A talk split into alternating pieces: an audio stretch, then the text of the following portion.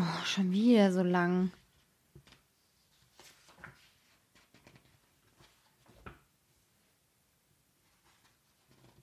Oh.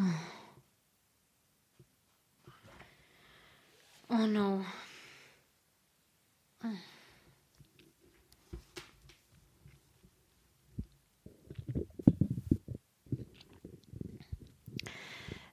Siebenundvierzig von dem Wacholderbaum.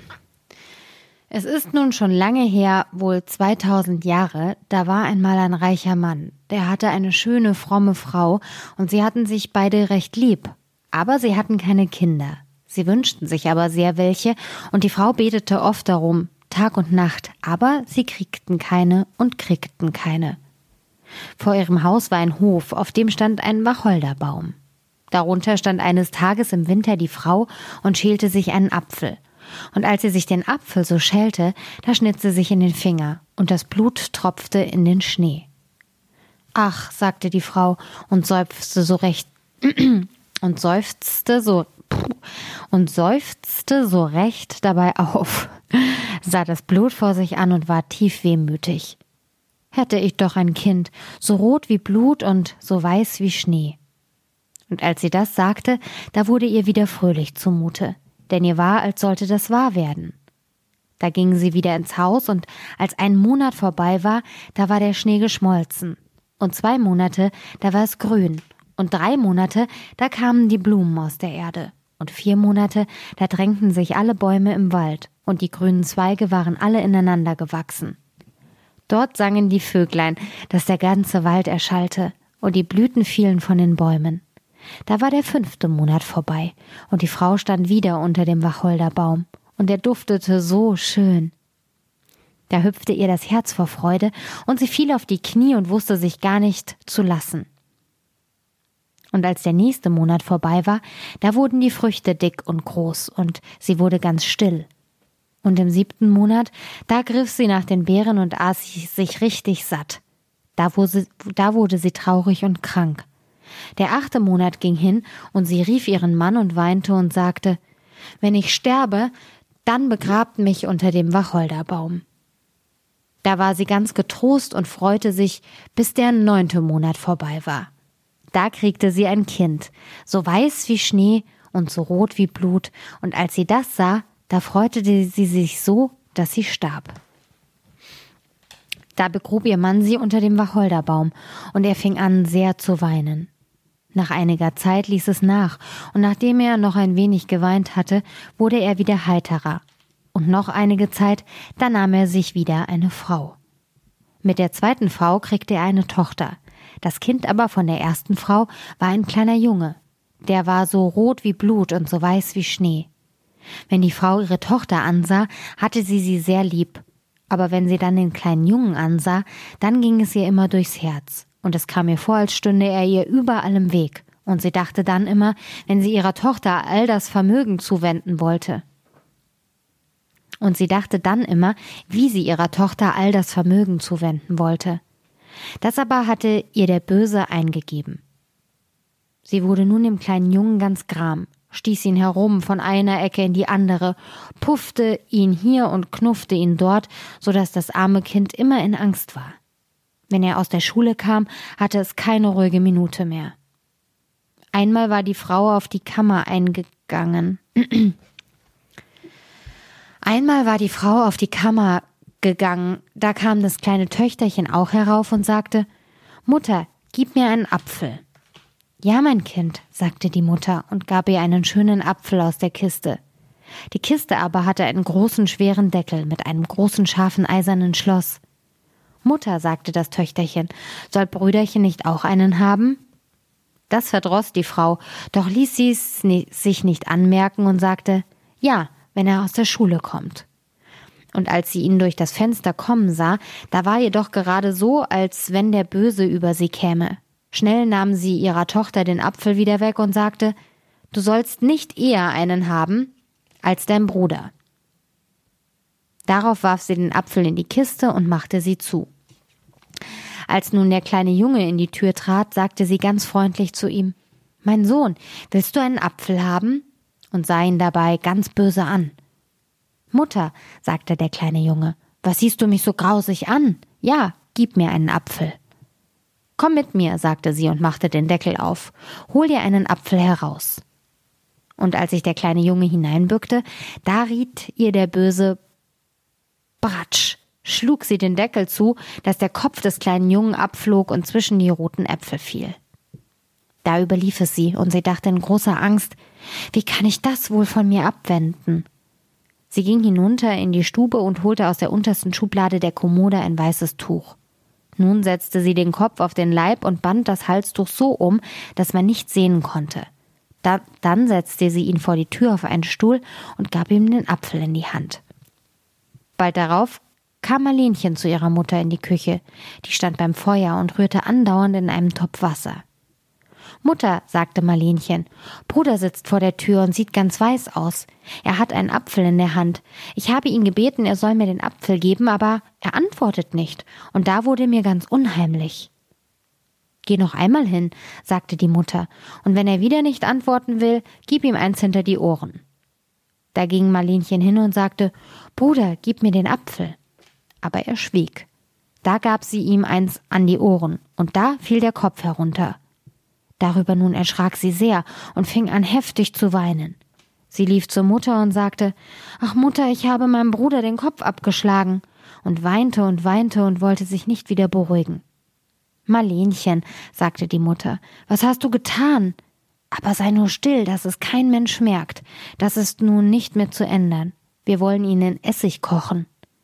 Da nahm die Mutter den kleinen Jungen, hackte ihn in Stücke, tat ihn in einen Topf und kochte ihn in Essig.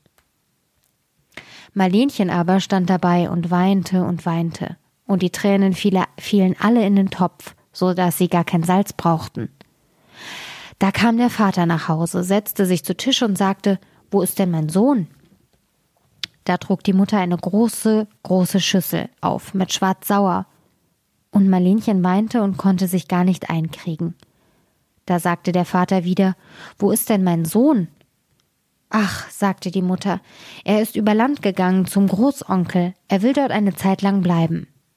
Was tut er denn dort? Er hat nicht einmal Ade zu mir gesagt. Er wollte gern hin und fragte mich, ob er wohl sechs Wochen bleiben könnte. Er ist ja dort gut aufgehoben.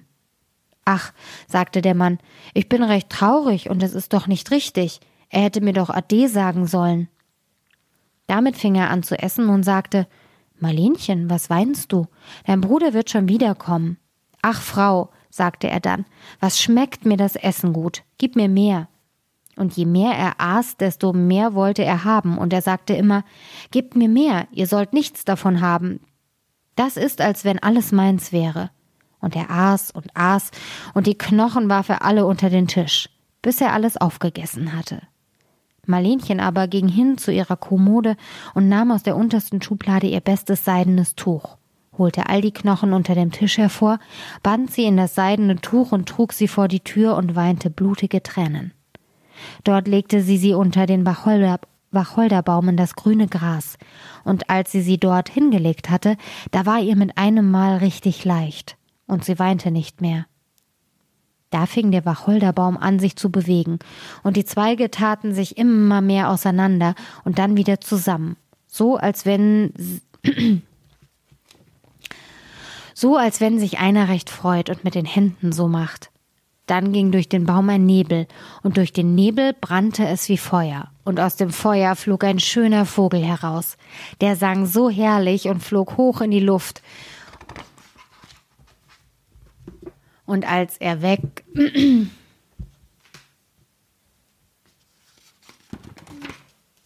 Und als er weg war, da war der Wacholderbaum, wie er vorher gewesen war.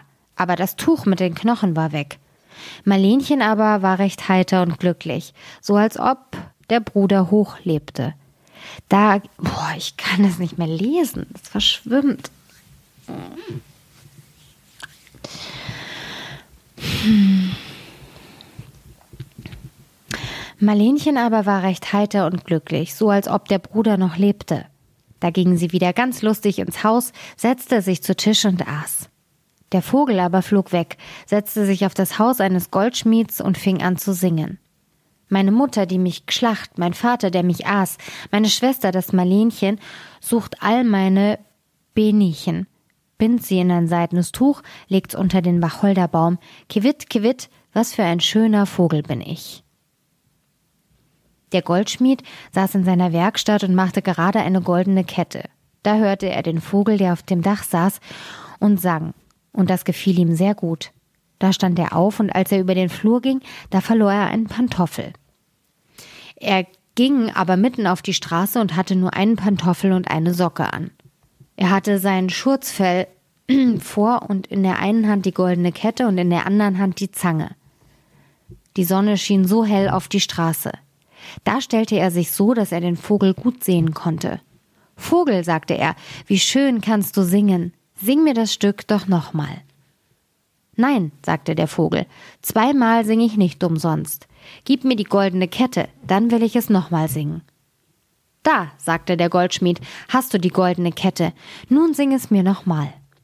Da kam der Vogel, nahm die goldene Kette ins rechte Füßchen, setzte sich vor den Goldschmied hin und sang Meine Mutter, die mich geschlacht, mein Vater, der mich aß, meine Schwester, das Marlenichen, sucht all meine Benechen, bind sie in ein seidenes Tuch, legt's unter den Wacholderbaum, Kiwitt, Kiwitt, was für ein schöner Vogel bin ich. Da flog der Vogel weg und setzte sich auf das Dach eines Schusters und sang Meine Mutter, die mich geschlacht, mein Vater, der mich aß, meine Schwester, das Merlenichen, sucht alle meine Benechen, bind sie in ein seidenes Tuch, legt's unter den Wacholderbaum, kiwitt, kiwitt, was für ein schöner Vogel bin ich. Der Schuster hörte das, lief in Hemdsärmeln vor seine Tür, sah nach seinem Dach und musste die Hand vor die Augen halten, damit ihn die Sonne nicht blendete. Vogel, sagte er, was kannst du schön singen? Da rief er in seine Tür hinein Frau, komm mal heraus, da ist ein Vogel, der kann richtig schön singen.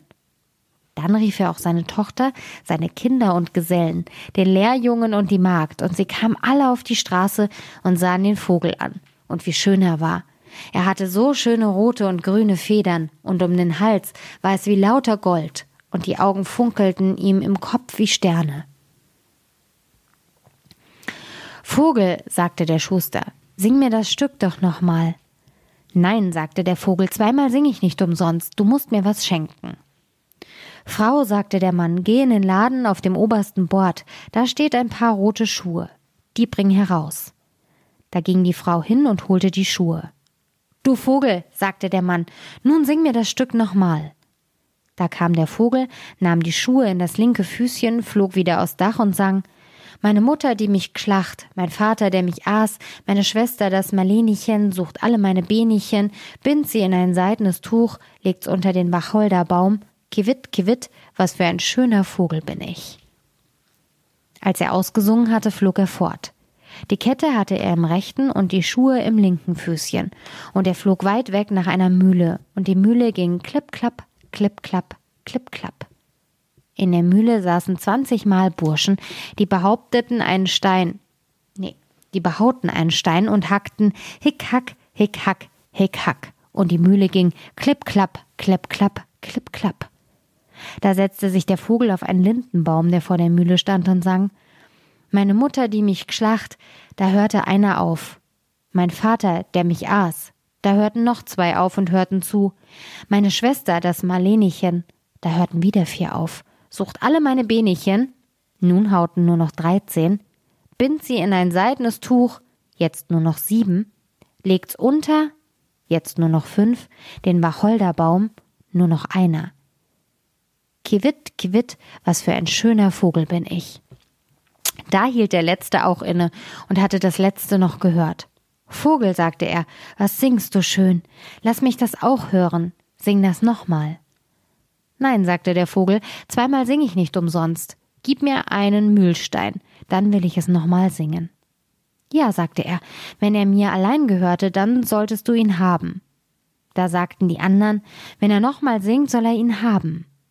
Da kam der Vogel herunter, und alle zwanzig Gesellen fassten an und hoben mit Hebebäumen den Stein auf.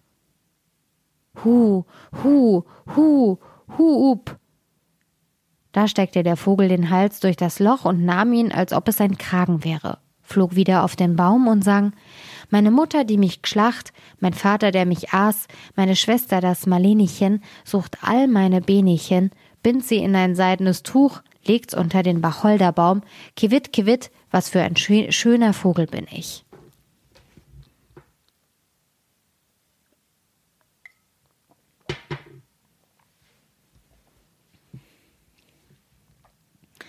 Als er ausgesungen hatte, tat er die Flügel auseinander und hatte im rechten Füßchen die Kette, im linken die Schuhe und um den Hals den Mühlstein und flog fort damit zum Haus seines Vaters. In der Stube saßen der Vater, die Mutter und Marlenchen bei Tisch, und der Vater sagte Ach, wie wird mir so leicht und wohl zumute. Ach nein, sagte die Mutter, ich habe Angst, als wenn es ein schweres Gewitter käme. Marlenchen aber saß und weinte und weinte. Da kam der Vogel angeflogen, und als er sich auf das Dach setzte, sagte der Vater Ach, mir ist so recht freudig ums Herz, und die Sonne scheint draußen so schön. Mir ist, als sollte ich einen alten Bekannten wiedersehen. Ach nein, sagte die Frau, ich habe solche Angst, die Zähne klappern mir, mir ist, als hätte ich Feuer in den Adern. Und sie riss sich das Leibchen auf. Aber Marlenchen saß in der Ecke und weinte und hatte ein Tuch vor den Augen und weinte das ganze Tuch nass. Da setzte sich der Vogel auf den Wacholderbaum und sang Meine Mutter, die mich geschlacht. Da hielt die Mutter sich die Ohren zu und kniff die Augen zusammen, denn sie wollte nicht sehen oder hören. Aber das brauste ihr in den Ohren wie der stärkste Sturm, und die Augen brannten und zuckten ihr wie Blitze.